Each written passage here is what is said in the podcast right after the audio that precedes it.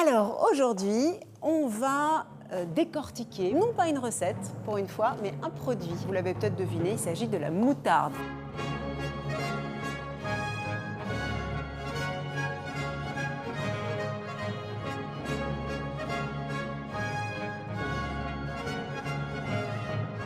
Eh oui, ça fait une très jolie moutarde. Et bonjour euh, et bienvenue sur ce quatrième épisode de Moutarde Maximum. C'est Guillaume et je suis toujours avec euh, la bande habituelle, à savoir euh, Marie-Lucille. Bonsoir Marie-Lucille. Bonsoir. Parce que oui, nous enregistrons le soir. Bonsoir Laurent. Bonsoir. Et notre invité de ce soir, c'est Arnaud. Bonsoir Arnaud. Salut à vous. Et on attendra l'édito de Laurent pour révéler qui tu es vraiment au fond de toi. Euh, comme d'habitude dans Moutarde Maximum, on va commencer par euh, des chroniques, euh, recommandations. On, se perd dans le mot à chaque fois, même dans nos propres conversations privées, on hésite, on ne sait plus finalement. Mais bref, euh, comme d'habitude, une intro sympathique euh, faite par les chroniqueurs. Ensuite, nous parlerons avec Arnaud de son parcours, de Arnaud, la vie d'Arnaud, où est-il né, où va-t-il mourir, quel est son destin Dieu seul le sait. Et nous terminerons par un quiz. Sardou l'a-t-il dit ou ne l'a-t-il pas dit? Voilà euh, le programme de ce quatrième épisode de Moutarde Maximum. Est-ce que euh, on est bon? J'ai tout dit. Ouais, c'est bien. C'était clair, c'était concis. Donc je peux lancer euh, le jingle de, de la reco chronique? Je t'en prie. Eh bien c'est parti pour le jingle de la reco chronique.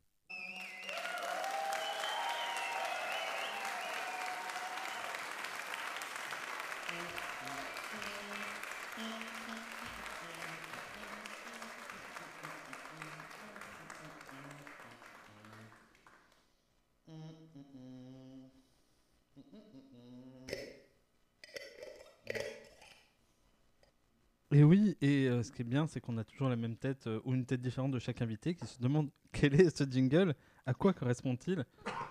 Mais si nous le savions, on te le dirait. euh, On a, j'ai, testé quelque chose, j'ai voulu faire, euh, voilà, c'est moi qui fais les jingles.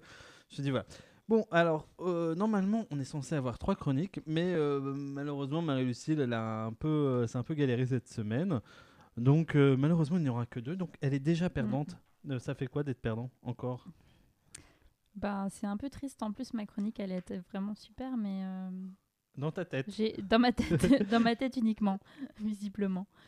Mais j'ai hâte d'écouter les vôtres. Moi, j'ai hâte d'écouter la tienne. Donc, nous, on a tiré euh, au sort. Et euh, ce sera donc Laurent qui va commencer. Laurent, je t'écoute. Attends, il faut dire que c'est. Ah, Attends, oui. on n'a Euh, pas on dit a le oublié. thème de la chronique. On a oublié, oui, que le thème de la chronique, C'est moi qui l'avais imposé. et Oui, et, et au et final. c'est- et et au c'est final- bête quand même que je l'ai pas faite. Euh, la chronique est ludique. Voilà. Très bien, la chronique est ludique. Du moins, je l'espère. Eh bien, sois ludique, Laurent, fais-nous rêver.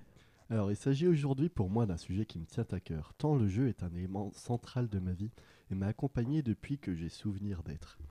Aussi, c'est toujours un crève-cœur pour moi de le voir tantôt oublié, tantôt détourné en dérision, voire méprisé. Annoncé lors d'un repas de famille que vous comptez travailler dans le secteur du jeu, je vous laisse imaginer la tête que fera la tante Huguette.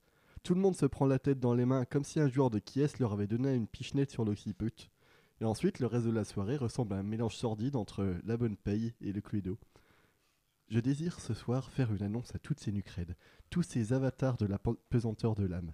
On est en train de gagner la guerre Le jeu, jeu de société et le jeu vidéo ne manquent d'ores et déjà de rien pour mériter leur titre de contenu culturel en bonne et due forme. Comme pour la littérature, les jeux ont des auteurs, des maisons d'édition, des prix prestigieux. Il existe même des universités où on enseigne leur création. Quant aux jeux vidéo, il suffit de consulter les sommes engagées pour se rendre compte qu'ils n'ont rien à envier aux plus grandes compétitions sportives. Eh, 3 milliards de dollars pour le vainqueur du mondial de Fortnite en 2019 Hmm. et euh, 2,3 millions d'euros pour le vainqueur du simple à Roland Garros. En France, on élit les- des éditeurs de jeux comme euh, députés, et aux États-Unis, ils sont embauchés par l'armée. Globalement, le jeu s'impose comme moteur essentiel dans les formations professionnelles ou les milieux militants. D'ailleurs, lors des présidentielles de 2017, on a même vu l'émergence du jeu vidéo comme moyen de communication politique. Non, clairement. C'est pas que la chronique d'aujourd'hui qui est ludique, c'est le, monde entier qui l'est de plus en plus. Quoi de plus normal après tout? Le jeu est même présent dans la nature et fait partie intégrante du développement des individus. L'apprentissage des normes sociales, la capacité à éprouver de l'empathie, à imaginer, à se projeter dans l'avenir, tout ça passe par le jeu. Comme le dirait une mienne amie étudiante en psychologie, quand il n'y en a pas, c'est un signe de pathologie. On excusera donc les êtres pleins de morgue qui s'en font les pourfendeurs. Ils sont sûrement les premières victimes de leur état. En fait, j'ai qu'une question à poser à ces gens qui, parce qu'ils ont perdu un jour au Monopoly, disent qu'ils n'aiment pas les jeux.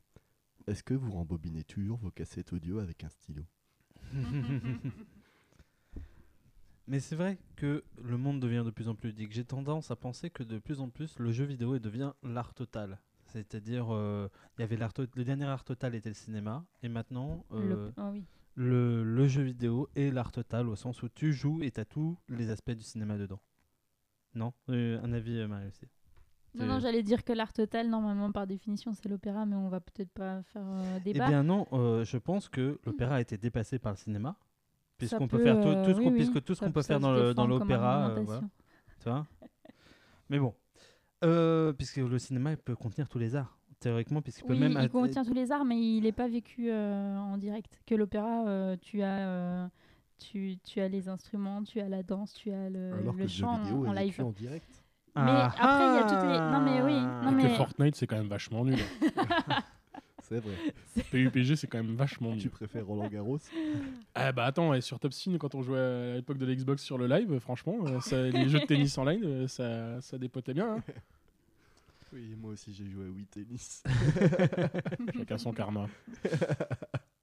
Eh bien, je suppose que c'est mon tour de faire ma chronique. Et ma chronique, le thème de ma chronique était la chronique dont vous êtes le héros. Donc, je vous propose euh, d'être tous le héros de cette chronique et de choisir, euh, Mhm. euh, de prendre la décision pour chaque moment de cette chronique. Vous allez comprendre très vite. Bienvenue sur cette chronique dont vous êtes le héros. Replaçons le contexte. Bienvenue dans la ville de Dijon, cité des ducs de Bourgogne. Nous sommes en l'an 1404, en septembre, si bien je me cogne. Notre bon duc Jean va organiser une fête à faire tomber les feuilles de l'automne. vous, incar- vous incarnez le trouvère, créateur de textes fous et de poèmes en vers. Le, long que l'histoire a retenu pour cet homme, mon ami le retiendras-tu? C'est Guillermo de los Toros, plus connu encore sous le nom de Guigui le francilien, le, le poète de la street, ou comme disent les gens du cru, poète de la rue. Il est 9h quand cette histoire commence. Vous faites alors bombance d'un verre de vin et d'une tranche de pain au beurre un peu rance. Voilà venir un petit être malingre, c'est un page. Et dans sa main, qu'est-ce qu'est-ce que je qu'est-ce que c'est, je vous le demande C'est un message. Vous voilà réquisi- réquisitionné pour la fête du cal. Notre sergent vous convoque en sa salle pour réciter un de vos plus beaux poèmes pendant son casse-dalle. Wesh, ma gueule, si en plus c'est drôle et distrayant, ce serait pas mal. Votre destin est désormais fractal. Voici deux issues. Quelle est votre réponse? Elle peut être collégiale. 1. Je préfère dormir, mon idiot. Les poèmes, c'est un truc de fou. 2. Pourquoi pas ma gueule avec des imitations foireuses et tout et tout?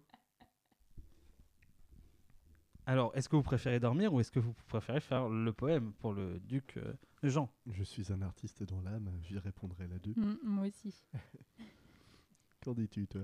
Je sais pas, j'ai l'impression d'avoir besoin d'une petite sieste pour être bien sûr de vouloir de pas vouloir d'imita- d'imitation, tu vois. Alors, euh, donc on part sur pourquoi pas ma gueule avec des émissions foireuses et tout et tout. Vous lisez la lettre car vous-même vous êtes poète et voici qu'ici une astérisque et voici qu'ici se trouve une astérisque. Si tu m'imites mon petit trouvère, ta terre te retrouvera par terre. Ne tenant, ne tenant Ta pas à- ta tête, oui, tu, ne trou- tu retrouveras par terre. Ne tenant pas à mourir, très vite vous vous mettez donc à écrire. Bien le bonjour, me voici devant vous pour.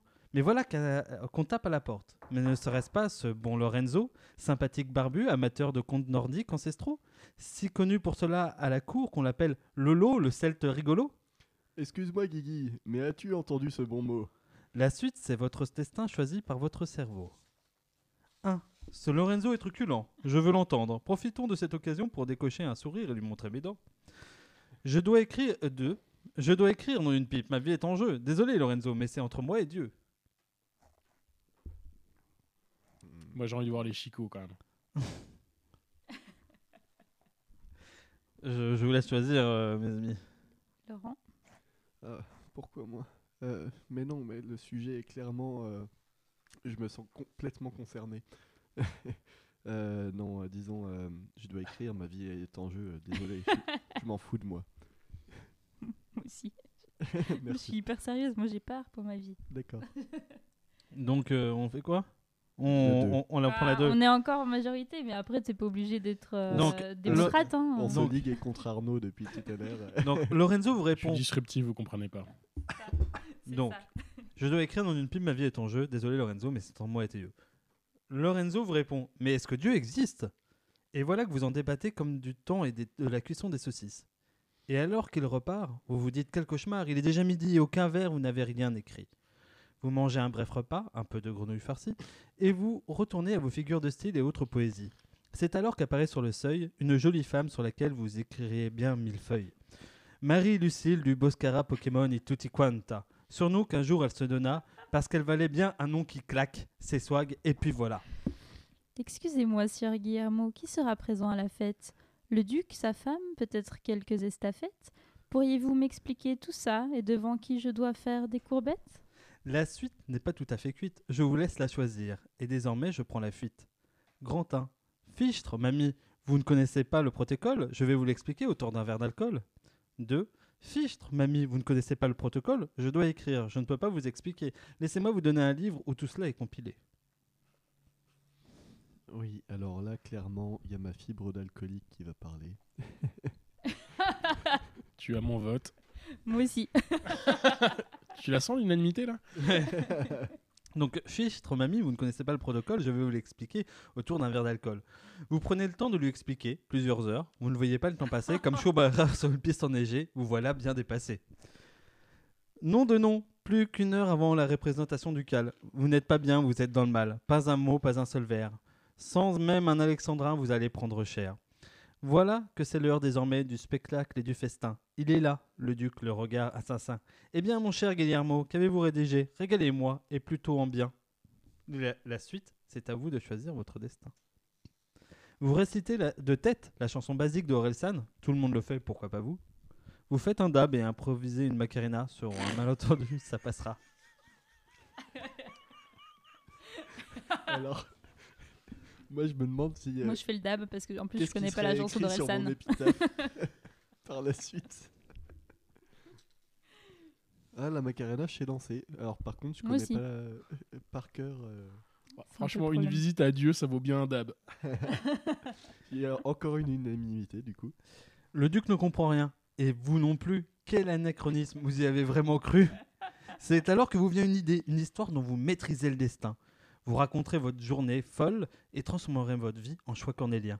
Et voilà que le duc rigole. Oh mon cher Guigui, vous êtes bien folle. Mille applaudissements vous recevez, votre tête restera sur vos épaules molles. Et tout bas, vous tirez les conclusions de cette journée pourrie. La prochaine fois que ce soit, le- que ce soit de jour ou de nuit, ma chronique, je la finis, je vous le jure, c'est promis. Je m'y mets, d'ailleurs tout de suite pour avoir de l'avance. Vous gagnez deux pièces d'or et 50 points d'expérience. Bien Nice. joué. Nice. Ouais. Voilà, voilà. Pour dire qu'elle a été faite aujourd'hui, euh, Ah, pas mal. Mais, euh, mais en toute sobriété. euh, non, non, bien sûr, c'était extrêmement préparé et réfléchi. je ne vois pas de quoi vous parlez. bon, euh, sur ce, on va passer euh, à l'invité. Enfin, nous allons parler d'Arnaud.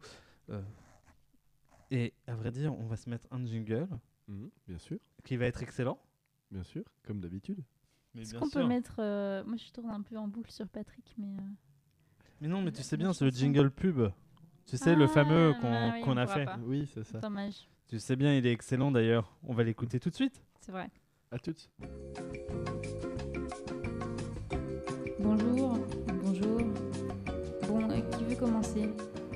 Vous? Allez-y. Eh bien, euh, bonjour. Euh, je m'appelle Guillaume. J'ai 33 ans. Et depuis ma plus tendre enfance, euh, c'est plus fort que moi. Je fais chez le monde. Les emmerdeurs anonymes. Parce que si vous pouviez arrêter un peu de nous casser les couilles, ce serait sympa. Oh, ouais, ouais, c'est- ouais, vraiment. Excellent. Mais C'était un fort bon jingle, n'est-ce pas? Il était parfait. Bon, eh bien, Laurent, c'est à toi. On écoute ton édito. Bien sûr.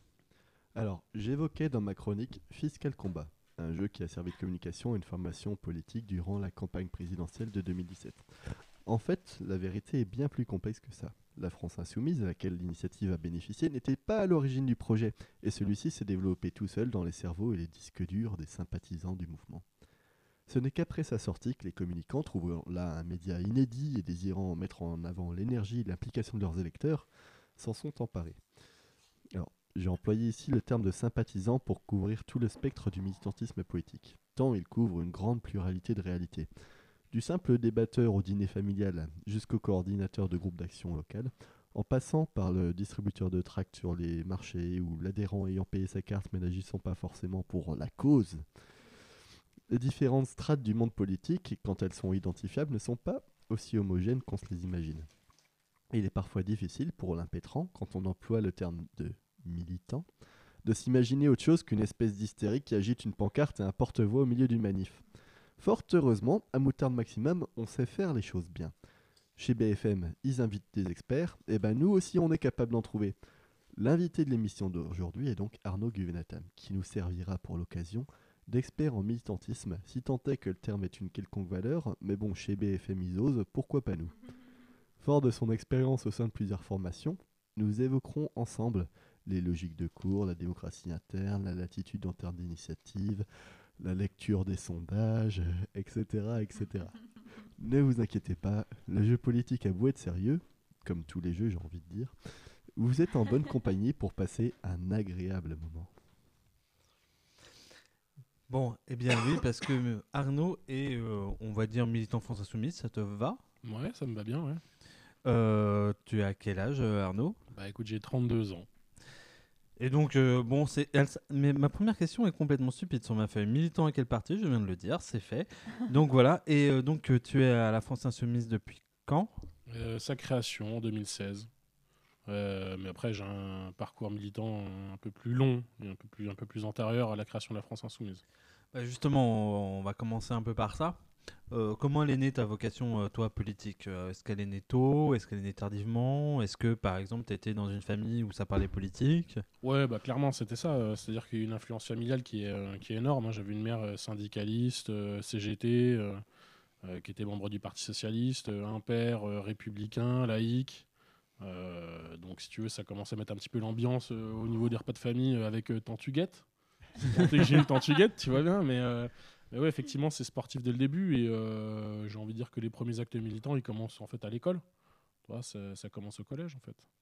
C'est-à-dire comment ça se manifeste au collège euh, Qu'est-ce que tu veux dire par euh, ça se manifeste Enfin voilà, les premiers Bah, actes militants? Tu vois, typiquement, quand tu es, collégien, on te demande de faire des exposés sur des bouquins. Alors, tu as une liste de bouquins, moi je sais pas, qu'on lit euh, à nos âges et compagnie. Et moi j'avais lu, euh, j'étais tombé sur un bouquin qui racontait les guerres oubliées en Afrique. Après, il se trouve que été écrit par Bernard-Henri Lévy, mais ça, c'est que plus tard dans mon parcours militant que je me suis rendu compte euh, que bon, c'était pas forcément. Forcément, moi, le philosophe auquel moi je me rattachais, mais finalement, ça m'a permis, à l'âge de 12 ans, en cours de français, ou de latin, je sais plus, enfin bref, de faire un exposé sur les guerres oubliées en Afrique et puis, puis de, me servir en fait de cet exposé comme d'une tribune sur euh, bah, tu vois, les difficultés que- qu'on a, euh, l'implication de la France euh, hors de nos frontières. euh. Donc c'était c'était mon premier acte militant, j'avais 12 ans. Alors, pendant que j'en profite, hier, j'ai eu la chance d'appeler mes parents au téléphone et je parlais du fait qu'on allait recevoir quelqu'un de la France Insoumise et que les vocations naissaient très, très tôt pour certains et tout ça. Et euh, mon père m'a rappelé que en cinquième, euh, j'avais, euh, pour les vacances de Pâques, fait une fiche de lecture sur un livre qui s'appelle Le Manifeste du Parti communiste dans mon école Cato à Versailles. Petite fiche sympathique. Voilà, bon, bref, nous allons passer à la, su- à la suite. Donc, ouais, au collège. Mais comme quoi, c'est- c'est- Hey. ça peut être qu'un essai. Marie-Lucille, tu as des lectures euh, un petit peu euh, dans- ce genre-là aussi euh, non, mais moi, j'étais euh, j'étais syndiquée euh, dès le lycée. Parce que je me rappelle que moi, en troisième, on avait le choix entre les, mous- les Trois Mousquetaires ou bien euh, Les Misérables. Ah bah, le choix est vite fait, Le choix est finalement. vite fait. M'étonnes. je comprends. Et donc, euh, et donc, pour revenir à Arnaud, Arnaud, toi, ça parlait politique à table? Par exemple, tu avais des discussions animées avec tes parents, des choses comme ça? Au-delà euh, que ça exprimait. Enfin voilà, tu as dit que ça s'exprimait euh, forcément au-delà de l'école parce que ça devait s'exprimer à la maison. Donc euh, voilà. Ça... Bah, tu vois, moi je suis issu d'une famille méditerranéenne, hein, donc euh, tu vois, euh, d'origine corse, italienne par ma mère et turque du côté de mon père. Donc laisse-moi te dire que les discussions c'était sacrément animées. Euh, donc ouais, ouais, non, ça en parlait, euh, ça en parlait souvent parce que euh, quand on recevait, enfin quand mes parents recevaient des amis, on n'est pas forcément les mêmes avis. donc tout de suite la discussion. De toute façon, hein, c'est plus plus plus il y a de l'alcool sur la table, plus les discussions sont fortes. Ça, je crois que c'est une constante à peu près qu'on rencontre un peu partout. Mais ouais, ouais, non, j'étais baigné, j'étais baigné dans ce dans ce milieu-là. de toute ma toute ma jeunesse, toute mon enfance, quoi. Et donc ta famille avait déjà une couleur politique particulière? Ouais, c'était ancré à gauche, clairement. Ouais. Et après, tu as voté quand, toi, pour la première fois? Ah, moi, j'ai voté en 2005, j'avais 18 ans, c'est pour le référendum sur le traité constitutionnel européen. Et donc, euh, tu as voté quoi? Petite confession, j'ai voté oui parce que en fait, euh, à l'époque, et euh, c'était euh, c'était euh, c'était c'était la tendance euh, la tendance médiatique, hein, c'est-à-dire que si on votait pas oui, on était des affreux racistes Oui. et des affreux réactionnaires. Et, euh, et donc en fait, moi, comme je suis ni réactionnaire ni raciste, et ben j'ai écouté euh, j'ai écouté euh, tout ce qu'on me disait de faire bien. Et j'ai bien voté pour faire tout bien. Et en fait, je me suis rendu compte que, que je me suis sacrément bien fait manipuler. Et euh, je pense euh, que. Et euh, en fait, le résultat du vote a été, a été vraiment. Enfin, moi, une, su- une surprise. Et, et je me suis dit, ouais, d'accord, ok. Donc en fait, on a beau nous dire que c'est comme ça que ça doit se passer, finalement, ça se passe pas comme ça. Et, Mais, euh, euh, pourquoi tu dis à l'époque? Parce que je veux dire, euh, si tu es contre l'Europe, euh, encore de nos jours, tu es un affreux raciste. Mais en plus, euh, c'était même pas un vote un contre l'Europe, mais c'était. Oui, Ah oui, tu, enfin, tu- il y a une- tu- une- tu- tu penses euh, Moi, je. Bah, bah, suffit de voir oui. la couverture médiatique Ah oui, du oui. Brexit pour euh, s'en rendre compte. hein, euh. Euh, non, je, je- alors moi c'est pas mon avis. Par exemple, euh, de plus en plus, euh, justement, au sein de la gauche, enfin, au, la sein de la, y a, au sein de la gauche militante, euh, clairement, aujourd'hui, tu as, des positions qui disent pas cette Europe. Et donc, être contre l'Europe, c'est pas être contre l'Europe, contre l'institution C'est européenne. pour ça qu'il y a un forme. problème de nuance, mais y a ça c'est. c'est- Mais je pense qu'il est assez bien perçu, euh, c'est ça que je veux dire. Euh, beaucoup, beaucoup moins qu'à l'époque du traité de Lisbonne, euh, enfin de ce qui donnera après le traité de Lisbonne, où clairement, moi je m'en souviens, enfin moi je m'en souviens parce que j'ai voté à la même époque euh, Mhm. pour la première fois, sûrement sur la même élection. Mais toi, tu n'étais pas encore euh, en âge, Pas tu vois? encore, j'allais dire nubile politiquement. Non, c'est pas le bon terme. Mais euh, voilà, euh, je- moi je m'en souviens assez bien. Avec d'un côté, euh, on t'expliquait qu'en plus de ça, il y avait des jeux politiques, que c'était euh, ceux qui votaient, qui appelaient à voter non, euh, ils le faisaient par intérêt, que voilà, il y avait tout cet enjeu-là. Et c'était soit raciste et euh, ou euh, on va dire un calculateur politique, soit euh, bah, tu faisais partie du bon camp. Quoi. bah ouais, mais à 18 ans, c'est quand même, c'est quand même très compliqué de- d'avoir toutes les cartes en main pour comprendre euh, les Mais je implications pense- d'une constitution, Mais- Bien sûr. et, euh, Mais je pense qu'à l'époque, déjà, de toute façon, enfin, même pour ceux qui avaient plus de 18 ans, c'était compliqué, toi. C'est ça que je veux dire.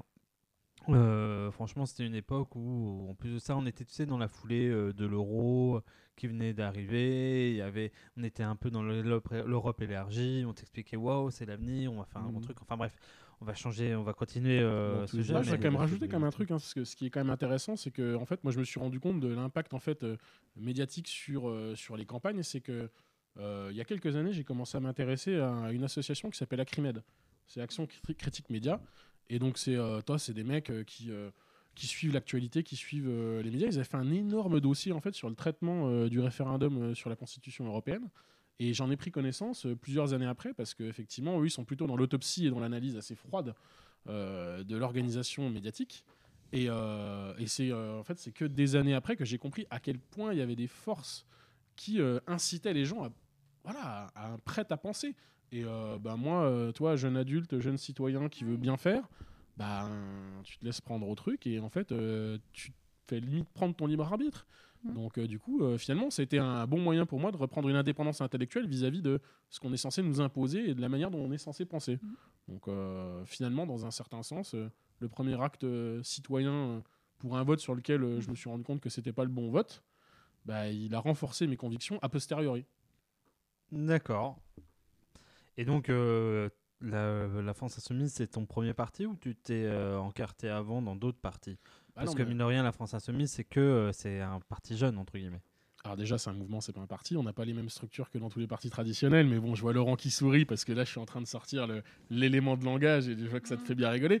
Mais euh, non, en vrai, euh, en vrai, moi, je t'ai dit, hein, j'étais dans une famille plutôt de gauche. Euh, ce qui fait qu'à l'époque, le parti majoritaire, hégémonique à gauche, c'était le Parti socialiste. Donc en fait, bah, moi, j'ai suivi ma maman, mon frère. euh, Enfin, la maison est encartée euh, Parti socialiste. Et à 16 ans, moi, je, 16 ans ou 17 ans, je prends une carte au Parti socialiste euh, parce que je suis dans les pas, les pas de, de- de- voilà, de l'héritage familial. Donc Ah ouais, c'était vraiment tradition familiale, c'est-à-dire que toute la famille était encartée euh, au Parti Socialiste, euh, voilà. Bah yes, c'était un peu ça, quoi, tu vois. Donc, euh, effectivement, à un moment donné, t'es là, t'es le, t'es le petit dernier, parce que, effectivement, je suis le, je suis le, je suis le cadet, je suis le dernier de, de la fratrie. Et ben, à cet âge-là, peut-être, tu- euh, il y a un petit côté mimétisme. Là, tu te dis, euh, bah moi, moi ce, que, ce, que, ce, qui représente, ce qui représente euh, l'idéal pour mes parents, ben, moi, je m'y retrouve parce que euh, je Ouais, partage ces mais c'est plus. Moi, je pensais plus dans l'idée, tu vois, il y a des pa- il y a des familles où tout le monde est comédien, il y a des il y a des familles où, où on, je sais pas, on est tous patrons d'entreprise. Vous, vous êtes tous allés au Parti socialiste. Ouais, Il y, a il y a un côté, euh, je sais pas, justement familial euh, de la pensée, euh, de, enfin, voilà, tu te construis politiquement. Moi, je sais que toi, par exemple, que je suis. Tu appartiens à ta classe sociale, c'est ça que tu Non, c'est pas ça. C'est que euh, moi aussi, j'ai deux parents qui sont euh, à gauche. Sont- J'ai un papa qui s'est engagé pendant un temps, mais à une époque où euh, on va dire que. euh, Enfin, mon père a été en quartier communiste, entre guillemets, mais c'était une époque, euh, c'était une autre époque, c'était des années 70, avec euh, une certaine image du Parti communiste, et puis il avait euh, quoi, 16-17 ans. Et après, il a rejoint le Parti socialiste parce qu'il y avait euh, Mitterrand et compagnie, et que ça a créé un espoir. Mais si tu veux, on était quand même dans une gauche bourgeoise euh, du côté de chez mes parents, hum, pas moins du côté de chez ma mère, mais voilà, il y avait une, euh, une histoire de gauche. Et c'est vrai que bah, au moment de discuter, au moment de créer une opinion, moi, je me suis ancré à gauche parce que ça me semble logique. Là, c'est assez intéressant de voir que finalement, d'un coup, euh, toute la famille d'Arnaud, visiblement, a la tradition de militer par certains côtés. Ouais, ouais, ouais. Bah, tu sais, du côté de ma mère, qui est d'origine italienne, euh, ils ont. euh, j'ai de la famille qui a quitté l'Italie euh, parce que du coup, euh, comme euh, manifestants républicains, ils étaient contre le roi Emmanuel II, donc euh, ça pose l'ambiance. Euh, moi, après, du côté de mon père, ça a toujours été, euh, ça a toujours été des gens qui avaient la République, la République et la laïcité au cœur. Donc, effectivement, c'est, ça donne une matrice initiale d'analyse, en fait.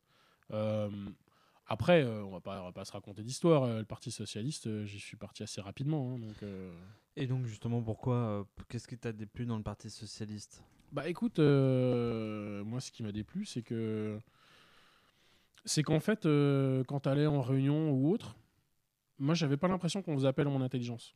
Et, euh, et en 2008, il y a ah, une forte tête, une grosse voix qui, sort du PS avec 6000 personnes qui font le parti de gauche, s'appelle Jean-Luc Mélenchon.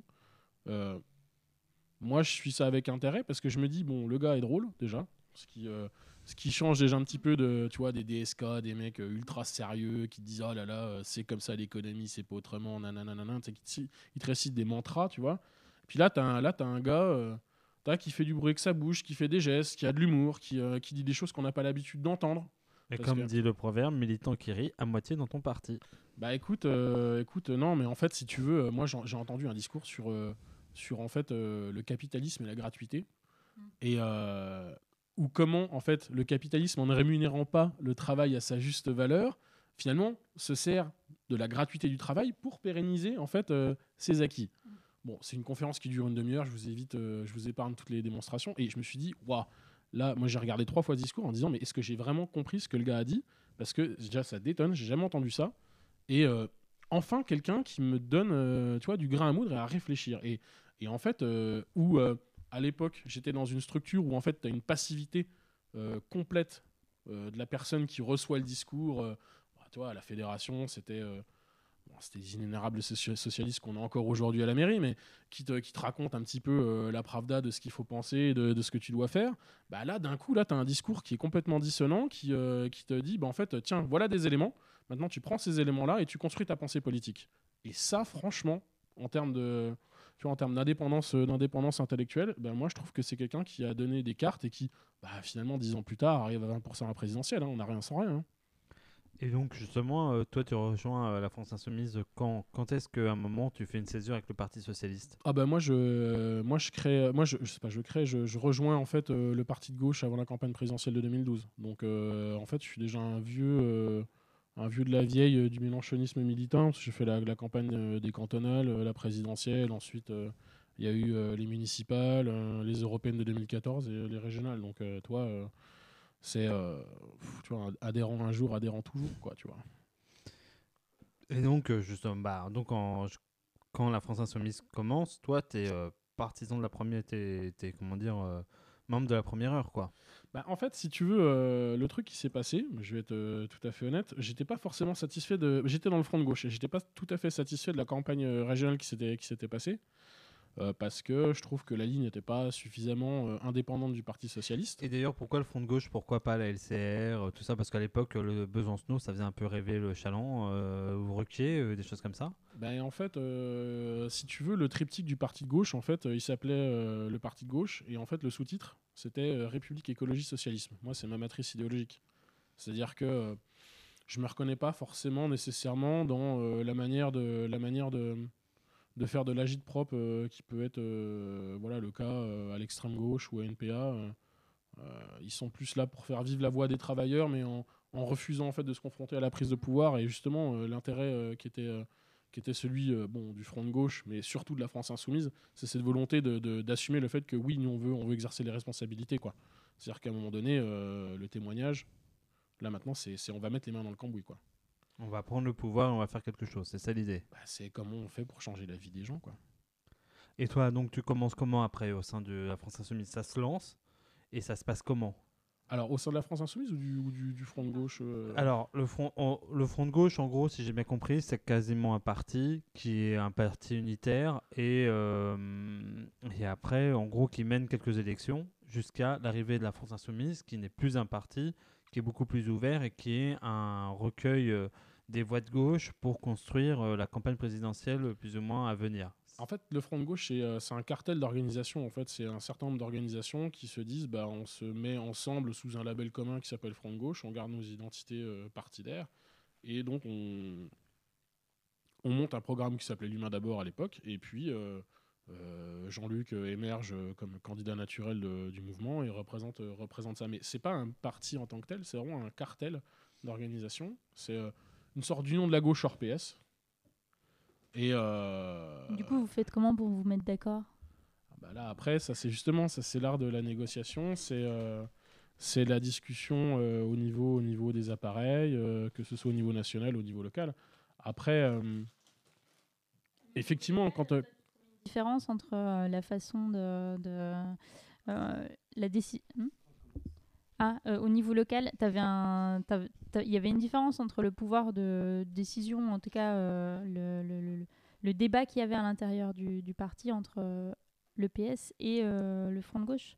Tu trouvais une il n'y différence avait pas de euh, discussion d'action entre le Hmm. PS et le, le Front de gauche, mais euh, bah, disons Non, que- mais en, en tout cas, euh, en tout cas entre en toi, en tant que militant, est-ce qu'il y avait une différence si tu dans ce que tu pouvais, dans ce, dans quoi tu pouvais agir? Parce que tu disais que, que le, le PS c'était quelque chose de très euh, organisé, euh, un peu figé. euh, J'ai l'impression. très hiérarchique. Très hiérarchique. Est-ce que dans le front de gauche, il y a eu une différence? Ou alors est-ce que c'était plus après euh, dans la France insoumise?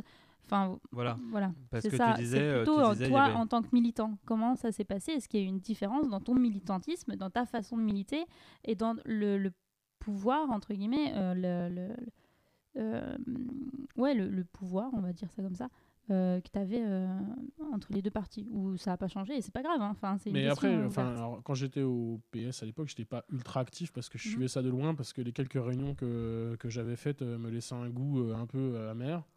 Je, je me sentais pas forcément, euh, pas forcément à ma place, mais bon, c'était la, la tradition familiale si tu veux, donc euh, tu te laisses le temps de voir. Après, euh, une fois que, une fois que tu quittes le giron euh, socialiste, euh, moi, que ce soit dans le Front gauche ou dans la France insoumise, moi j'ai toujours milité pour y trouver du plaisir, parce que le militantisme avant tout c'est du plaisir. On n'est pas juste là pour faire, tu vois, des missions, quoi. Mhm. Donc non, non, l'essen- l'essentiel, l'essentiel quand même, euh, l'essentiel du, du temps qui est pris, c'est quand même du temps de plaisir, quoi. Parce que Il faut, il faut quand même, il faut quand même, tu Il faut vois. y trouver son compte aussi. Si t'es hein. pas épanoui euh, dans le mouvement dans lequel, euh, dans lequel, euh, dans lequel tu milites, euh, comment tu veux convaincre euh, les gens pour dire, bah, effectivement, on a, on a des solutions à proposer et, euh, et, euh, et voilà un horizon positif. Voilà, hein, c'est. euh, Mais euh, du coup, euh, ma question euh, aussi, euh, aussi, c'est de savoir dans quelle mesure euh, tes convictions, qui sont pas forcément calquées sur un parti, euh, sont entendues par ce parti en tant que militant. C'est ça qui, me, qui potentiellement, euh, moi, m'interroge. Et, comment toi, tu t'y retrouves si on te dit non, mais la position du parti, elle est comme ça, et ça va être très difficile de faire bouger les lignes sur ce truc. Euh, c'est. euh, alors euh, peut-être qu'il y a. Enfin voilà, encore une fois, peut-être que toi, t'as aucune, euh, il y a aucune problématique de ce côté-là à ton niveau. Euh, moi, je sais que pour, une, pour mon expérience euh, de militante ou syndicaliste, il y avait un moment donné où les lignes du parti sont bien sympas, mais il y a des fois, t'es pas toujours d'accord et c'est un peu difficile de, je vais pas dire avaler la couleuvre parce qu'on est, on est quand même, euh, on est quand même euh, sur, sur, sur des, des idéaux qui, qui, se, qui convergent. Mais voilà, comment on fait la part des choses en tant que militant Ou alors, euh, enfin, est-ce que bon bah on est d'accord avec tout et ça se passe bien Ou alors quand on n'est pas d'accord, est-ce qu'on arrive à faire bouger les lignes à un niveau local ou pas? Bah, moi, euh, finalement, hein, si tu regardes mon parcours, je l'ai fait. C'est-à-dire qu'à un moment donné, quand tu plus d'accord avec le Parti Socialiste, tu t'en vas. Mm. Voilà. Je, je peux pas te dire mieux. D'accord. Efficace. Donc, euh, bon, en, en gros, euh, moi, mon autre question sur le parti de gauche, c'est est-ce que c'est, euh, entre guillemets, une prémisse de la France Insoumise Parce que, en fait, euh, tu disais que la France Insoumise est un mouvement, le Parti Socialiste est un parti, et en gros, est-ce que euh, la partie de gauche c'est une cohabi- cohabitation de partis Et en gros, tu, tu, tu es Le dans front le, de gauche. le front de gauche, tu es dans un consensus euh, des quatre. Et est-ce que, visiblement, tu as l'air de dire que la France Insoumise est un mouvement donc beaucoup plus libre en termes de parole et en termes de présence? C'était ça un peu, euh, voilà. Ouais, ouais, bah clairement, parce qu'en fait, je crois que. en fait, il faut, il faut remettre ça dans des, dans des dynamiques un peu, un peu continentales. C'est-à-dire que euh, euh, le front de gauche, il arrive à un moment donné où, euh, où la gauche est totalement explosée au niveau européen et qu'on se dit, bon, il faut qu'on se regroupe dans la gauche dite radicale pour essayer de, proposer une offre vois, qui soit homogène et qui soit pas en dispersion. Bon, cette stratégie, elle fait 11% à présidentielle en 2012. Euh, mais en fait, on se rend compte euh, avant 2016 que ben, on arrive à une certaine limite en fait de cette stratégie et que euh, et qu'il faut tenter autre chose. Tenter autre chose, c'est c'est comment on arrive à créer un mouvement qui soit inclusif, qui respecte la diversité des opinions, qui qui entraîne le maximum de gens pour essayer de faire une sorte de contre-société, une contre-culture qui permette de prendre en tant que citoyens nous-mêmes les propres armes pour nous défendre en fait du rouleau compresseur libéral qui nous roule dessus depuis, depuis, depuis 30 ans. Et euh, en fait, si tu veux, la France Insoumise, ça arrive dans un contexte où euh, en Espagne, tu as Podemos qui se crée parce que tu as eu euh, la Puerta del Sol, tu as eu les Indignés, il y a eu tout un tas de contestations sans, sans pour autant d'avoir des, des débouchés politiques concrets. Et Podemos arrive à ce moment-là et, et est proche de prendre le pouvoir en 2015 ou en 2016. Euh, c'est complètement euh, transpartisan, c'est euh, on sort des codes de la gauche radicale traditionnelle. tu vois, typiquement, quand dans le front de gauche, toutes les affiches, c'était le drapeau rouge, c'était vraiment tous les, tous les symboles de, de ce qui pouvait être vois, une gauche radicale hors PS. Bah, la France insoumise, elle se réapproprie le drapeau français, elle, elle remet de la Marseillaise, elle redonne du symbole signifiant pour essayer de créer du lien dans la société. Et, euh, bah écoute, euh, c'est euh, c'est toute une armada de syndicalistes, d'associatifs, de lanceurs d'alerte. Euh, Moi, je- moi, j'avais fait le, meeting de juin de lancement de la France Insoumise en 2016. Euh, tu voyais le défilé avant les prises de parole des, de Jean-Luc et compagnie. Tu voyais le défilé des, des gaziers, des électriciens, tous les corps de métier, les syndicalistes en lutte, les lanceurs d'alerte, les militants écologistes. Là, tu te dis, là, on est en train de créer un truc qui est en train de qui est en train de regrouper absolument euh, tu vois, toutes les luttes et les contestations sociales au sein d'un même truc qui, est, euh, qui, est, euh, qui a vocation là à, se présenter pour prendre le pouvoir. Et franchement, ça faisait en France, je crois que c'est inédit. Donc effectivement, l'offre, elle est... Et en plus, elle accorde, elle accorde effectivement une liberté totale de militantisme, que ce soit d'un point, de vue, point de vue local, comme, d'un, tu vois, comme, comme, comme au niveau, un niveau un peu plus élevé. Quoi. Donc je trouve que finalement, c'est une bonne synthèse. Je sais que les socialistes aiment bien ce mot, mais c'est une bonne synthèse entre, euh, tu vois, entre, entre, entre euh, un programme qui a été décidé à venir en commun euh, et qui a vocation d'être, si tu veux, la base de, de, ce, de ce dans quoi on s'inscrit, et après, nous, la manière dont on le, nous, on le fait vivre, on le fait vivre localement. Et donc euh, là, vous commencez la France Insoumise, vous êtes dans des intentions de vote similaires au Front de gauche, Même moins. Et, euh, et finalement, la campagne présidentielle, vous finissez pratiquement au double. Et euh, comment, comment toi tu l'as vécu au sein du parti? Comment en fait, parce que finalement ça, ça va commencer à monter, sur un an ça va monter très fort. Euh, comment, voilà, comment vous passez de ça, ça, ça se constitue et tout le monde se met un peu d'accord. Enfin voilà, parce que ce que visiblement tu expliques, c'est quand même que ça cristallise, euh, ça cristallise tout un lot de constellations. Bon, euh, après on Et de pourrait, propositions, surtout. ouais, on pourrait, ouais, de propositions. Après, on pourrait discuter de euh, dans quelle mesure euh, ça fait une alliance, etc. Enfin bon, bref, c'est pas trop la question. C'est plutôt d'un coup, est-ce que ça monte doucement? C'est-à-dire que toi, à Dijon par exemple, ou même en meeting, parce que je pense que tu as fait des meetings à Paris, est-ce que ça commence, c'est petit, c'est voilà, et d'un coup vous voyez les gens arriver? Ou vous commencez à être sur les marchés, à vous faire Ah, vous êtes France Insoumise, et ça commence à discuter. Enfin, comment ça se traduit cette montée en puissance-là Il y a deux toi? chocs. Il y a deux chocs dans la campagne présidentielle. Le premier choc, c'est euh, le meeting du 18 mars euh, 2017 pour la 6ème République. Il y a 150 000 personnes. Et euh, il se trouve que le lendemain, c'est mon premier France 3 régional. Et, euh, et, euh, et du coup, j'ai hyper le trac parce que du coup, je porte la parole de la France Insoumise à ce moment-là et je l'avais jamais fait avant.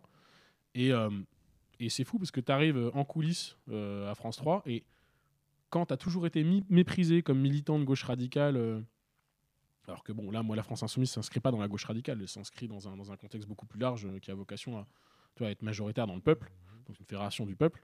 Eh ben, là, tu vois euh, les, habituels, les habituels adversaires politiques, euh, que ce soit là les macronistes, le PS, euh, le FN, euh, te voient arriver sur le plateau, ils te connaissent ni d'Adam ni d'Ève, ils te connaissent pas, et là, t'es craint. Alors que moi, j'ai toujours été méprisé. Et là, tu dis, voilà, il y a quelque chose qui s'est passé dans l'opinion. Euh, ça a été un, un tremblement de terre. Donc, ce meeting-là, et ensuite, euh, le débat entre les candidats. C'était fou. Moi, je, le lendemain du débat, je suis, euh, genre, je suis en distribution de tracts avenue du drapeau parce qu'en même temps, je suis candidat législatif, donc on fait et la campagne présidentielle et la campagne législative. Et tu as des gens de droite qui viennent me demander des tracts. Des... Là, tu te dis, mais qu'est-ce qui se passe? C'est-à-dire que avant, tu galères pour donner tes tracts. Là, les gens viennent les demander. Moi, j'avais des, même des gens que j'avais jamais vus qui viennent te dire Vous avez des tracts? Parce que moi, j'en mets dans, mon, dans ma barre d'immeuble. Là, tu te dis Waouh, qu'est-ce, que, qu'est-ce qui se passe? Et, euh, et là, tu vois l'image de, l'image de Mélenchon qui, euh, qui commence à, à se présidentialiser. Euh, les courbes se sont inversées avec Benoît Hamon. Et en fait, euh, la force appelle la force. Et bah, tu es là, tu te dis Waouh, j'ai jamais milité dans des chaussons comme ça. C'est-à-dire qu'il y a un espoir qui s'est levé dans le pays. Et là, vraiment, c'était vraiment le deuxième choc. Donc, vraiment, la campagne présidentielle, deux chocs. Donc vous sentez vraiment un engouement et vous vous dites là, ça commence à être possible quoi. C'est fou. Bon, en même temps, vous avez Fillon qui, qui est en train de s'écraser euh, à cause des affaires. Euh, et euh, on dit que la France Insoumise elle a gagné beaucoup de points aussi en se réappropriant les nouveaux outils tels que les réseaux sociaux. Est-ce que toi, par exemple, le, on t'a fait par exemple un apprentissage des réseaux sociaux Est-ce que toi tu l'as ressenti comme ça? Bon, moi, j'ai toujours utilisé les réseaux sociaux. euh, je pense que là, euh, on peut tous être d'accord pour dire que j'y suis assez présent. Mais euh, là où Laurent, tout à l'heure, parlait dans sa chronique ludique d'une réappropriation des outils Internet, je crois qu'on a mis une sacrée claque à l'extrême droite qui était hégémonique sur les réseaux sociaux. Et que le Discord Insoumis a fait un boulot, mais de malade mental. C'est-à-dire que bah, Fiscal Combat, typiquement, ils ont créé un jeu vidéo euh, avec en plus les symboles, euh, les symboles de la génération, euh, la nôtre, c'est-à-dire toi, les 18-35 où tu as un Jean-Luc qui, qui hurle hypocrite dans un meeting et qui se transforme en Super Saiyan quand il va mettre des roustes à des macronistes pour les prendre au col. Quoi. Donc, si tu veux, c'est. complètement, complètement novateur, c'est excellent. Quoi. Je vois Laurent qui est mort de rire, mais. Mais, euh, non, j'ai euh, éternué. ah, tu éternuais. Mais c'est euh, voilà, c'est c'est une réappropriation des réseaux sociaux euh, et une nouvelle manière de faire de la politique. Mais en même temps, ça s'est pas fait au hasard. hein. C'est-à-dire que nous, on avait des, euh, on avait des camarades de Paris qui, ont- qui ont passé des mois et des mois avec euh, les équipes de Bernie Sanders pour voir un petit peu comment, euh, comment Sanders allait, euh, allait manier sa campagne. Et lui, il utilise à mort les réseaux sociaux et, euh, et il a fait vivre une gauche qui n'existait plus aux États-Unis. Avec des outils euh, totalement novateurs. Quoi. Donc, euh, non, c'était vraiment, euh, c'était vraiment fou. Et, toi, en tant que candidat, quand tu réagis sur les réseaux sociaux, comment tu fais? Est-ce que tu, tu te poses la question? Toi, tu disais, euh, d'un coup, je, pour, pour François Bourgogne, d'un coup, je porte la voix de plein de militants insoumis. Est-ce que tu as la même façon de faire euh, sur les réseaux sociaux? Qu'est-ce que tu choisis de dire? Est-ce que tu fais attention à ce que tu dis? Est-ce que, voilà, comment toi, tu te. es un usager euh, politique des réseaux sociaux? Euh, moi, j'essaye de faire avancer la cause que je défends. Donc, effectivement, je réfléchis à quel va être le meilleur angle pour faire passer le mieux les idées auxquelles je crois. Après, euh, ça, c'est un compte. Moi, j'ai un compte personnel, si tu veux. Donc, euh, après, bon, qu'il soit suivi, qu'il soit pas suivi, ça, c'est encore autre chose. Ça, c'est. euh, ça, c'est le. Bon, c'est les réseaux sociaux. Mais quand tu as un plateau télé, par contre, là, c'est pas la même. Parce que euh, c'est pas juste un réseau social personnel. Derrière, il y a un collectif. Donc, tu as des militants et. Euh, et déjà, la première chose, c'est déjà, euh, déjà savoir euh, est-ce que les militants sont OK pour que toi, tu ailles les représenter? Parce que comme c'est un mouvement, toi, on n'a pas de poste. C'est-à-dire qu'on n'est pas dans un parti comme au PS où tu es secrétaire de section ou je, sais quel, ou je ne sais quel, euh, quel poste fédéral ou je sais pas quoi. Là, tu es contacté. Euh, donc, le premier réflexe, c'est de dire bah, est-ce que vous êtes d'accord? Et deuxièmement, c'est euh, bah, voilà le sujet. Parce que souvent, tu sais. Euh, quand tu as une interview, on te donne un, on te donne un canevas, euh, le thème, euh, quelques questions, grandes orientations. Et après, tu dis, bah, si, vous avez, si vous avez des avis ou si vous voulez qu'on constitue un, un collectif de travail pour préparer l'émission, allons-y. quoi. Donc, toi, on essaie de faire au maximum une prise de parole qui soit collective, de telle sorte que on soit pas tu vois, dans, le, dans la défense individuelle tu vois, du- du- d'une manière de voir les choses. D'accord. Et donc, euh, on va finir sur la présidentielle. Donc, tu arrives à, à la fin du premier tour. Comment tu le vis, euh, cette fin du premier tour? C'est-à-dire que d'un coup, euh, bon, bah, finalement, il arrive, je crois, je crois, en troisième position Quatrième. quatrième, quatrième, oui. Parce que devant, bien sûr, on a les deux. T'as Fillon en troisième et t'as Mélenchon en quatrième. Comment vous le vivez au sein de la France Insoumise? Est-ce que c'est chouette? On a fait bien plus que ce qui était prévu? Ou mince, on a frôlé le second tour et on est déçu? Comment vous le vivez? Euh, bah, en fait, je crois que ça dépend vraiment des individus. Euh, moi, euh, alors, je vais être. euh, je pensais pas parler de ça, mais tu vois, avant 2017, il y a eu 2012. Et en fait, moi, je pensais qu'on serait beaucoup plus haut que 11% en 2012. Et quand je vois qu'on finit à 11, je suis déçu, je suis un peu dégoûté. Je me dis, ouais, on est passé à côté parce que. euh, bon, je sais pas pourquoi, mais en tout cas, on est passé à côté. 2017, on finit à 20. Et euh, on a des camarades insoumis qui euh, ont rejoint le mouvement dans la présidentielle et parce qu'en fait ils ont senti l'espoir se lever. Donc les attentes étaient très fortes. Et euh, moi je vois un score à 20% et en fait je me dis waouh, c'est incroyable. Voilà les bases qui sont posées pour l'alternative. En fait moi je raisonne comme ça si tu veux. Euh, je suis pas en train de me dire on a raté le coche suis en train de me dire, les bases, elles sont tellement solides pour pouvoir faire autre chose.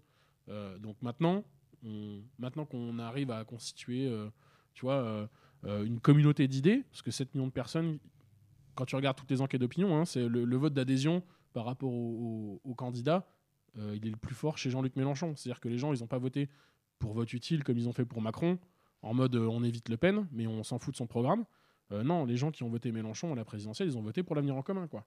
Donc euh, là, tu dis, il y a une communauté vraiment énorme de, citoyens qui se disent que euh, l'orientation qu'on doit prendre pour les années à venir, c'est celle qu'on défend. Et, euh, et tu vois, moi, pour moi, c'est tu c'est pas un échec, c'est un, succès, mais qui est inespéré. Donc après, tu vois, je crois que ça dépend un petit peu, de, des, analyses de chacun. Mm. Je- parce que j'en connais d'autres qui avaient été déjà militants pour euh, 2012 et puis et qui l'ont pas vécu de la même manière que toi, qui étaient extrêmement déçus euh, à l'issue de la présidentielle de 2017. Donc euh, effectivement, ça dépend de, Ouais, ce que de tous. Après, toi, en plus de ça, t'enchaînes finalement, enfin, t'as pas le temps de trop respirer puisque t'enchaînes la campagne législative. Yes. Donc, euh, comment tu te retrouves euh, candidat euh, aux législatives euh, Euh, au comment départ ça se passe? Euh, Écoute, euh, tu sais, je suis, euh, je suis militant euh, toi, de longue date. euh, J'ai passé euh, l'essentiel de mes réunions, euh, euh, tu vois, à écouter, euh, à écouter les mentards. Euh, donc, euh, tu vois, euh, des gens, je vais dire leur nom parce que en fait, euh, j'ai envie de leur rendre hommage aussi. Si tu veux, Martine Lepeul, euh, qui est coprésidente d'Attaque, euh, Jean-Michel Dorlet, qui, euh, qui était co-secrétaire départemental du, parti de gauche, pour moi, c'est des gens qui, euh, qui ont été euh, essentiels à ma construction politique et intellectuelle. Euh, je les remercierai jamais assez pour tout ce qu'ils ont fait. Euh, et euh, si tu veux, toutes ces années où, où je les ai côtoyés, je les côtoie encore, euh, ça a été des années d'apprentissage. Et euh, arrive euh, fin 2016, et la France Insoumise cherche euh, euh, 577 candidats euh, et candidates à parité pour euh, proposer une offre alternative euh, pour l'Assemblée nationale. Et euh, j'ai passé des années à m'imprégner, à apprendre, à lire. J'ai lu beaucoup de bouquins d'économie. Voilà, j'ai passé beaucoup de temps à ça, en plus de mes études en écologie, qui en fait s'avèrent être très politiques. Et je me dis, bah là, je suis prêt. Donc je propose ma candidature. Et euh, dès novembre 2016, en fait, le comité, de, comité électoral euh, euh, investit, moi et ma suppléante Natacha à l'époque, sur la première circonscription de Côte d'Or. Et donc on commence la campagne présidentielle en étant déjà désigné candidat aux législatives. Ce qui. Ben, en fait, je trouve que c'est une bonne chose parce que quand tu n'as jamais été candidat aux législatives et puis qu'à un moment donné, tu te dis que c'est sur ton nom que va reposer, euh, va reposer la défense du programme et compagnie, je trouve que euh, le fait de faire cette campagne présidentielle euh, en parallèle fait qu'à un moment donné, bah, tu te mets au service vraiment de la présidentielle et, et tu t'aguerris et tu mets de côté le fait que ce soit toi qui porte le truc après. Et en fait, quand bah, le premier tour arrive, et là tu te dis, bon, ben. Maintenant, euh, il ne s'agit pas d'être déçu, il ne s'agit pas de pleurer, là, il s'agit de mettre, mettre le bleu de combat, puis, euh, puis d'aller envoyer des députés. Quoi. Donc, tu n'as pas le t'as pas le temps d'être déçu. C'est-à-dire que le soir du premier tour, euh, moi, je suis même pas au deuxième tour. C'est-à-dire que moi, je suis au premier tour de la, la législative euh, au 11 juin. C'est comment, on fait, euh, comment on fait pour déployer une campagne qui réunisse le maximum de gens et, euh, qui, soit cohérente, euh, sympa euh, et victorieuse. Ce qui n'a pas été le cas malheureusement. Et euh, oui, euh, parce que finalement, tu passes pas le premier tour, c'est ça? Comment ça se passe en fait? Comment se vit la campagne? Déjà, toi, euh, d'un coup, es sur la... c'est toi qui es sur le prospectus théoriquement. Mm. Donc tu fais le tour des marchés, tu parles pour toi. Donc ça change vachement la façon d'appréhender les gens, j'imagine. C'est une école de. Enfin, c'est- incroyable. En vrai, peut-être la- l'expérience la, plus, la plus puissante que j'ai eue, c'est c'est fou à quel point les gens, ils ont des, euh, ils ont des attentes. Ils ont, ils ont... Moi, j'ai passé l'essentiel de mon militantisme en fait à écouter les gens pendant la campagne législative. C'est-à-dire que en fait, tu n'es même pas là pour parler, pour vendre un programme ou un truc comme ça. C'est en fait, les gens ont tellement, tellement de choses à dire. En plus, tu vois, euh, sur la circonscription sur laquelle j'étais, tu as la fontaine douche, tu as des quartiers populaires, t'as- donc tu as des gens qui sont euh, t'as- qui, se sentent abandonnés, qui se sentent esselés euh, et qui se sentent pas respectés. Et, euh, et tu rencontres des situations terribles. Moi, j'ai euh, du Drapeau, c'était une, c'est une mamie qui devait avoir 75 ans, veuve, elle s'était fait euh, enlever la pension de réversion de son mari, elle avait 600 euros pour vivre. euh, et euh, elle a bossé toute sa vie. Et euh, toi, elle vient, euh, vient en disant Qu'est-ce que vous pouvez faire pour moi euh, En pleurant. euh, euh, euh, moi, j'ai encore ce souvenir d'un. euh, d'un citoyen à, à Fontaine-Douche, à l'intermarché de Fontaine-Douche, qui dit euh, ben, euh, J'ai eu un problème avec, euh, avec ma fille. J'ai eu ma fille en, fait, en Afrique. Moi, je suis rentré en France. Était français. Et en fait, euh, l'État français veut pas faire le rapprochement de, avec, les, avec les enfants. Donc, j'ai parlé à différents députés de la circonscription. Ils m'ont promis qu'ils allaient régler ma situation, etc. etc. Qu'est-ce que vous pouvez faire pour moi? Et tu as un homme en pleurs qui est face à toi. Et toi, tu lui dis Mais moi, je, moi, je vais être honnête avec vous. Je vais rien vous promettre parce que c'est pas de mon ressort.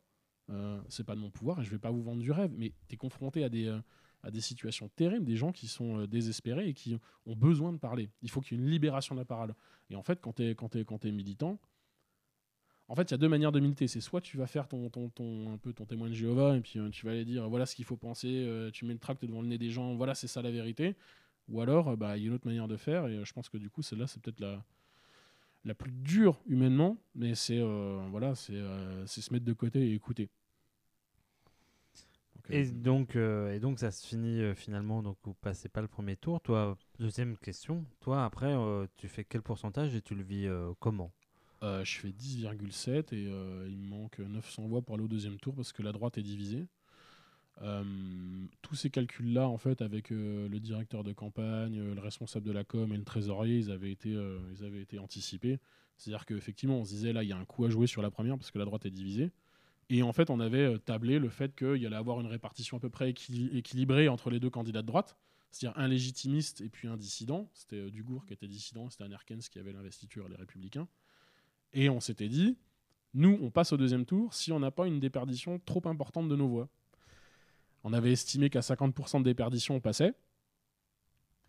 Et euh, à 50%, on passait, mais on a eu 60% de déperdition des voix, et donc il m'a manqué 900 voix. Euh, mais après, voilà, ça a, été, ça a été la limite aussi de l'élection législative, cette déperdition, euh, parce qu'en fait, les gens se sont dit, euh, traditionnellement, avec l'inversion du calendrier, hein, les législatives après les présidentielles, c'est bon, bon, on, va, renforcer le président qui a été, qui a été élu. Mais, mais on arrive quand même à constituer un groupe de députés qui bossent de ouf. Ils sont 17. Euh, les, euh, toutes les projections disaient qu'on ne serait pas en mesure de créer un groupe parlementaire. Donc on l'a fait quand même. Et euh, c'est un point d'appui qui va être énorme pour les années à venir. Et donc pour toi, c'est quoi euh, ton avenir entre guillemets de militant? Parce qu'on va, je sais, pas comment est ton analyse des européennes, mais c'était pas ouf hein, euh, le score Euh, par rapport à la présidentielle, par rapport aux 20% en fait, voilà. C'est quoi bah, on, on va finir là-dessus. Euh, c'est quoi euh, ton avenir Ouais, c'est quoi ton avenir de militant? Qu'est-ce que qu'est-ce que tu prépares? Est-ce que tu prépares les municipales, sachant que c'est un enjeu local, donc c'est un peu différent? Est-ce que c'est déjà 2022 avec une réflexion de qu'est-ce que va devenir la France insoumise et, euh, et qu'est-ce que je projette, euh, qu'est-ce que tu projettes toi sur euh, ce que tu souhaites? Enfin voilà. Voilà, quel est ton, ton comment dire ton, ton, avenir en- enfin ton avenir, ta vision politique euh, sur les, on est en quelle année? On est en 2019 sur les trois prochaines années. 19. Alors bah là, je peux pas te dire moi ce que je vais faire sur les trois prochaines années. Euh, moi, euh, moi, je suis un militant, un militant euh, du bien du bien commun, un militant des services publics. Après, tu vois, c'est c'est quels sont les, les outils qui vont être les plus efficaces pour pouvoir avoir raison euh, d'un rouleau compresseur ultralibéral. Après, euh, mon avenir personnel, je vais te dire, euh, il sera, il sera là où on me dira qu'il faudra que je sois, si tu veux. Moi, je, j'ai toujours été, je me suis toujours mis au service du collectif. Donc, si on estime que je dois être quelque part, j'y serai. Si on estime que je dois pas y être, j'y serai pas. Et donc c'est quoi peut-être alors plus au-delà de ton individualité, euh, les, perspectives de la France insoumise euh, de façon plus large?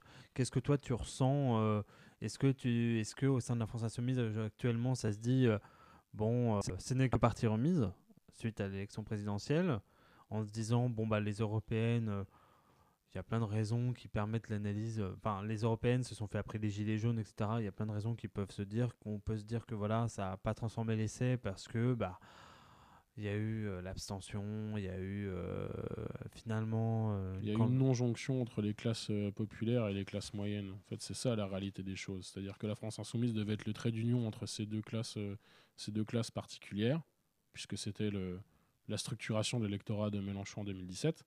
Sauf qu'en fait, les classes populaires, elles sont pas. euh, en fait, elles se sont écartées. Les, les- classes moyennes se sont écartées un petit peu des gilets jaunes parce que le gouvernement a joué une partition de la criminalisation. euh, à un moment, tu les écoutais, euh, les gilets jaunes, c'était tous des antisémites, c'était tous des.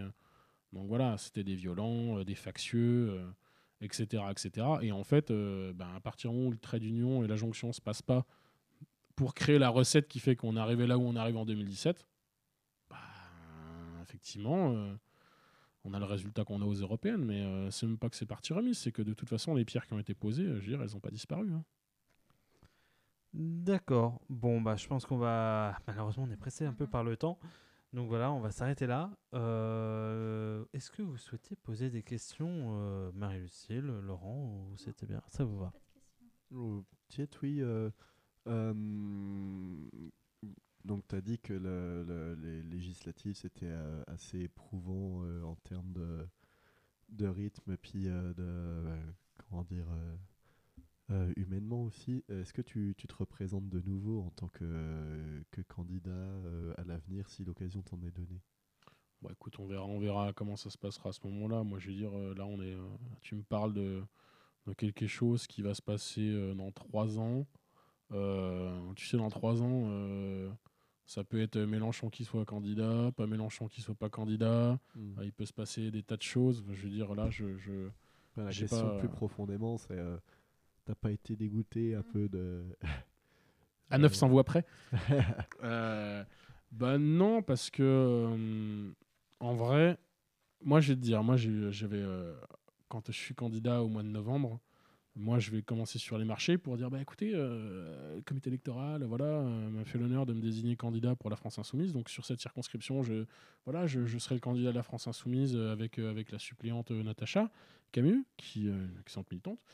Et, euh, et puis, euh, il y avait des, euh, des, petits persifleurs, euh, dont je tairai le nom, euh, qui euh, se gaussaient sur le fait de dire, ah mais Jean-Luc, sa violence va l'amener à 5%. Donc bon, il a fait 20. Et toi, dans la foulée, euh, t'arriveras pas à passer les 5. T'en fais quasi 11. Donc je vais te dire, euh, moi, euh, moi, je suis pas dans le, je suis pas dans le fait d'avoir été dégoûté. Euh, je suis plutôt dans le fait de dire que on a déjoué les pronostics. Hmm. Et ben, du coup, ça, ça m'amène une question. Euh, Est-ce que tu trouves qu'il y a, toi qui étais sur les marchés, il y a, un- il y a eu un, un désintérêt plus, plus important pour la politique maintenant et ou une espèce de, de tous pourris euh, dans, le, dans le discours des citoyens ou pas? Bah, le tous pourri, en fait, on l'entend un petit peu toujours. Donc, euh, moi, quand, euh, quand on me le disait, euh, je le premier truc que je demandais, c'était vous gagnez combien, monsieur, madame? Puis, quand, on, quand les gens donnaient le niveau de leur salaire, je leur disais bah ouais, moi j'ai 500 euros de moins que vous sur ma paye parce que je, suis- je suis à temps partiel et je gagne 1000 euros par mois. Donc, ça, ça permettait de calmer un petit peu l'ambiance. Non, par contre, après, ce qui est, ce qui est vrai, c'est qu'il y a une élection qui structure la vie politique française, c'est la présidentielle. Donc là, les gens sont intéressés. Une fois que tu sors de là, il y a peut-être les municipales. Et encore, le taux de participation, je veux dire 58% à Dijon, c'est quand même c'est quand même pas le niveau de la présidentielle où tu as 82% des gens qui votent. Euh, donc, euh, si tu veux, euh, en fait, il faut voir la politique comme un, comme un, comme un volcan. C'est un temps chaud de la politique française. Et après, tu as des temps qui sont plus froids. Et malheureusement, les européennes sont des temps froids politiques qui sont, nous sont pas favorables déjà traditionnellement. Et, euh, et donc, ça va être, euh, c'est un petit peu pareil pour, euh, pour, les, pour les autres élections. Mais après, nous, ce qu'on a réussi quand même à mettre en place, c'est des dynamiques. Je pense qu'on a, on a, on a, on a un truc qui fait que on arrive à se mettre en mouvement, on, arrive à mettre des gens en mouvement qui se mettraient pas en mouvement si si c'était pas euh, le chemin qu'on proposait. Donc moi, j'ai toujours, je crois toujours qu'on peut qu'on peut créer des dynamiques, même même en temps temps froid politique. D'accord.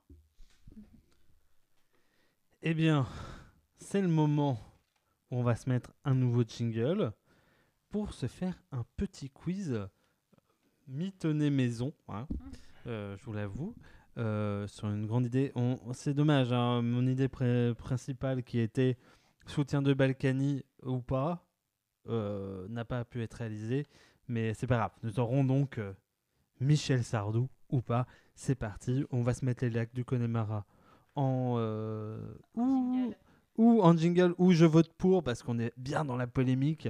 Voilà, on y va, c'est parti, un peu de Sardou.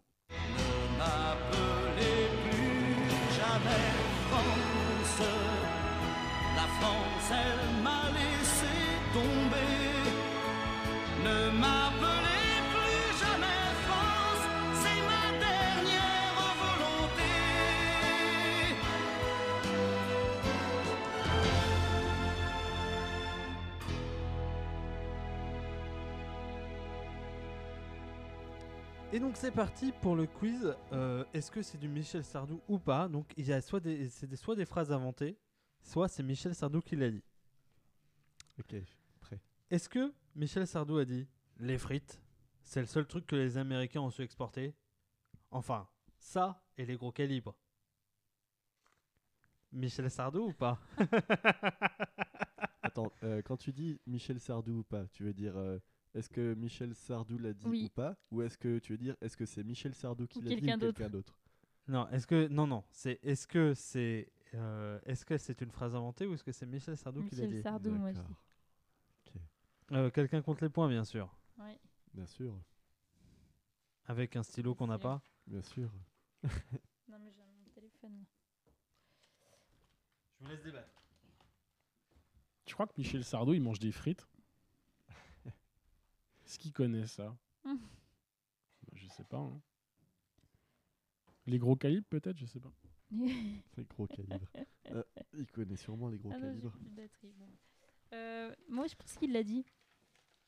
Donc on Il y a le petit côté beauf de Michel Sardou. euh, des De- frites, tu vois. Donc Michel Sardou, euh, Marie-Lucille, Ouais. Euh, Laurent, Michel Sardou? Non. Moi, je dirais non. Eh bien, c'est deux points pour Arnaud. Enfin, c'est un point pour Arnaud et Laurent. Il ne l'a pas Ah. dit. Je suis comme le poireau. Pas du tout exportable. Est-ce que c'est Michel Sardou ou est-ce que ce n'est pas Michel Sardou? Visiblement, j'ai faux tout le temps. donc, Moi, euh, je mais moi, je dirais- dis non. Moi, je dirais oui. Ouais, ça ressemble bien à un truc euh, un petit peu, euh, un petit peu marrant. ouais. Moi, je dirais ouais. Eh bien, c'est Michel Sardou qui l'a dit. Mais c'est stupide parce qu'il est exportable, Michel Sardou, en plus. non, il, le disait dans une chiffres, interview. euh, Il le disait dans une interview. En effet, il ne dépasse pas la France en fait, fran- Ah de façon francophone. Mais bien sûr. euh, il- voilà. D'accord. Bon. Je vais essayer de Je vous le faire mal- avec la voix de Michel Sardou. personnage. Il aurait dit Johnny, c'est un gros blaireau. Ils ont jamais été bien potes. hein. Je sais pas, je connais pas leur relation. Bah, de là à dire que c'est un gros blaireau. Je Tu peux refaire la voix de Michel, s'il te plaît Michel, euh, Johnny, c'est un gros blaireau.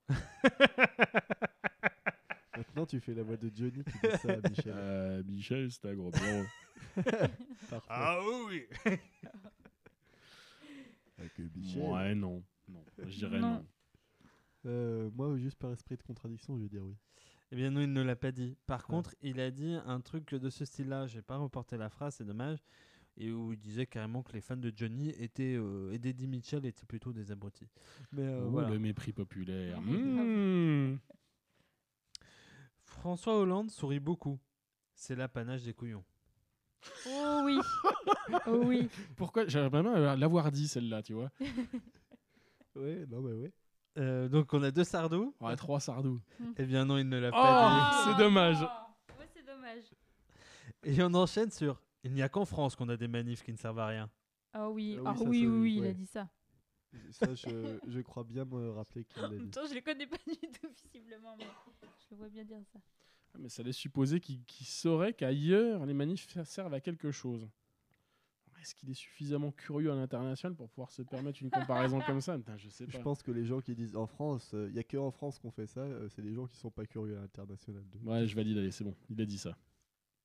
Donc il a dit. euh, il n'y a qu'en France que. Oui, il l'a dit. Ah, c'est l'argument de Laurent. Il, il- il pense Michel Sardou. Attention, celle-là, je la trouve compliquée. La France, la France a fait des politiques intéressantes en Afrique. Par contre, l'inverse n'est pas vrai.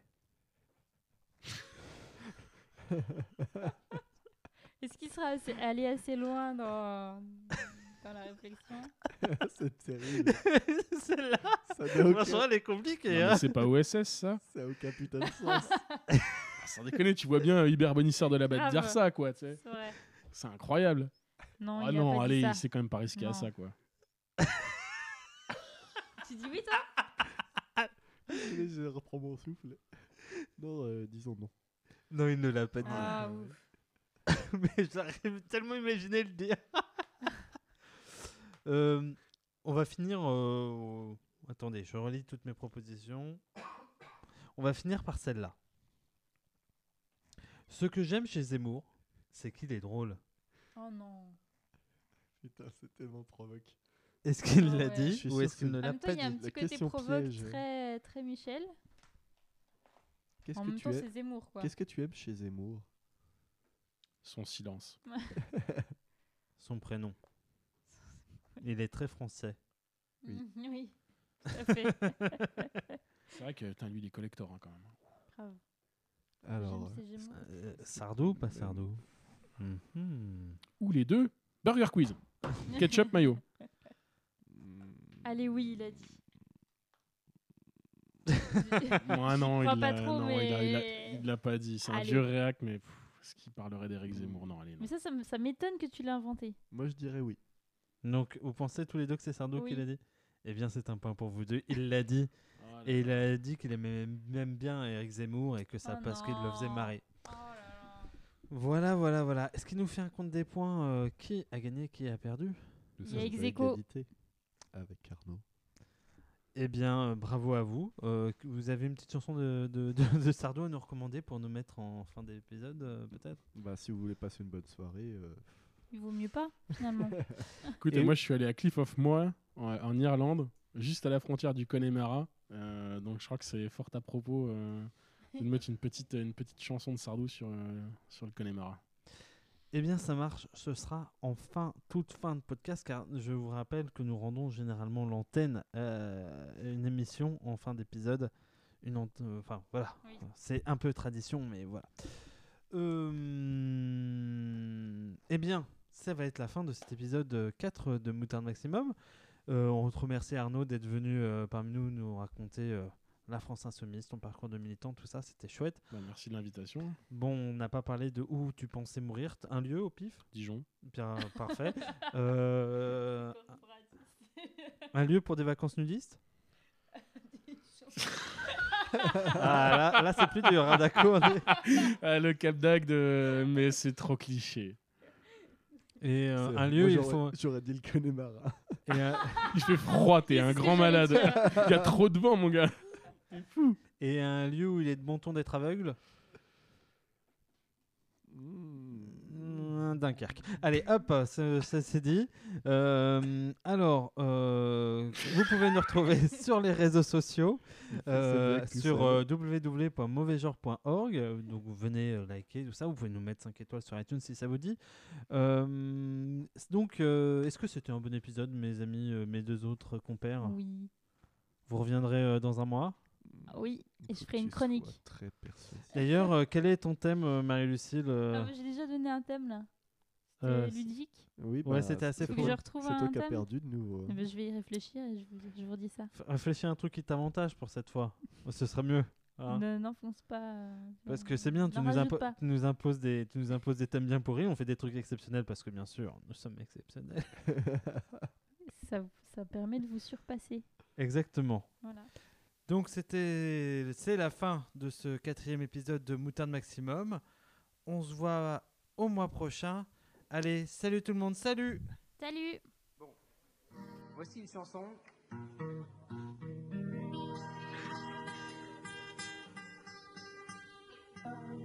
Est venu mourir en Normandie un matin où tu n'y étais pas.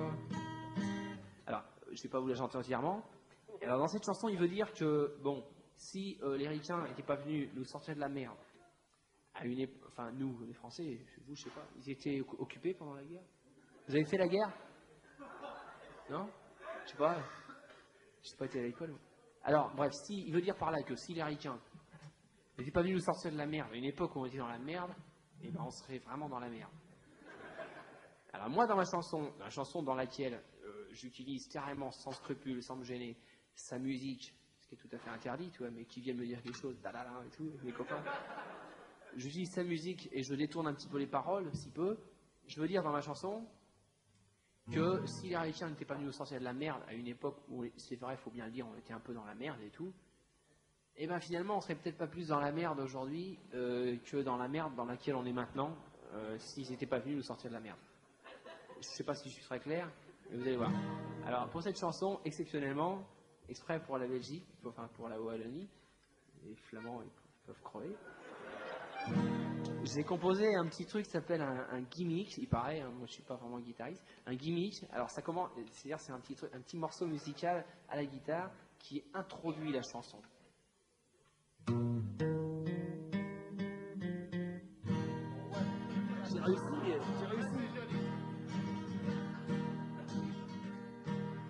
Les ricains n'étaient pas là, vous seriez tous en Germanie. Vous savez aussi bien que moi qui a osé dire cette connerie. En fait, ça serait peut-être un peu mieux. On serait champion du monde de foot. On serait tous blonds aux yeux bleus. Des super choucroutes. Si Jeanne d'Arc n'était pas là, nous serions tous des Britanniques et les francs-tireurs de l'IRA auraient à affronter nos flics. En fait, ça serait peut-être pas plus con. Mick Jagger serait peut-être mon voisin de palier. Et au tournoi des cinq nations, on serait peut-être pas toujours dernier. Si Charles Martel n'était pas là, nous serions tous en Arabie. Nous serions tous en là-bas en dromadaire dans Paris. En fait, en fait, en fait, la vie serait bien plus belle. Les puits de pétrole seraient à nous. On viderait nous-mêmes nos poubelles. On fumerait du kiff comme des fous.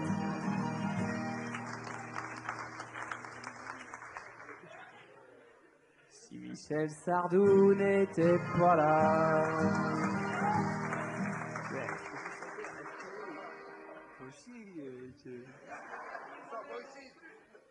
C'est Zala et tout ici. Michel Sardou n'était pas là, le show business sentirait bon. C'est peut-être un peu dur ce que je dis là, j'ai pas de pitié pour les cons.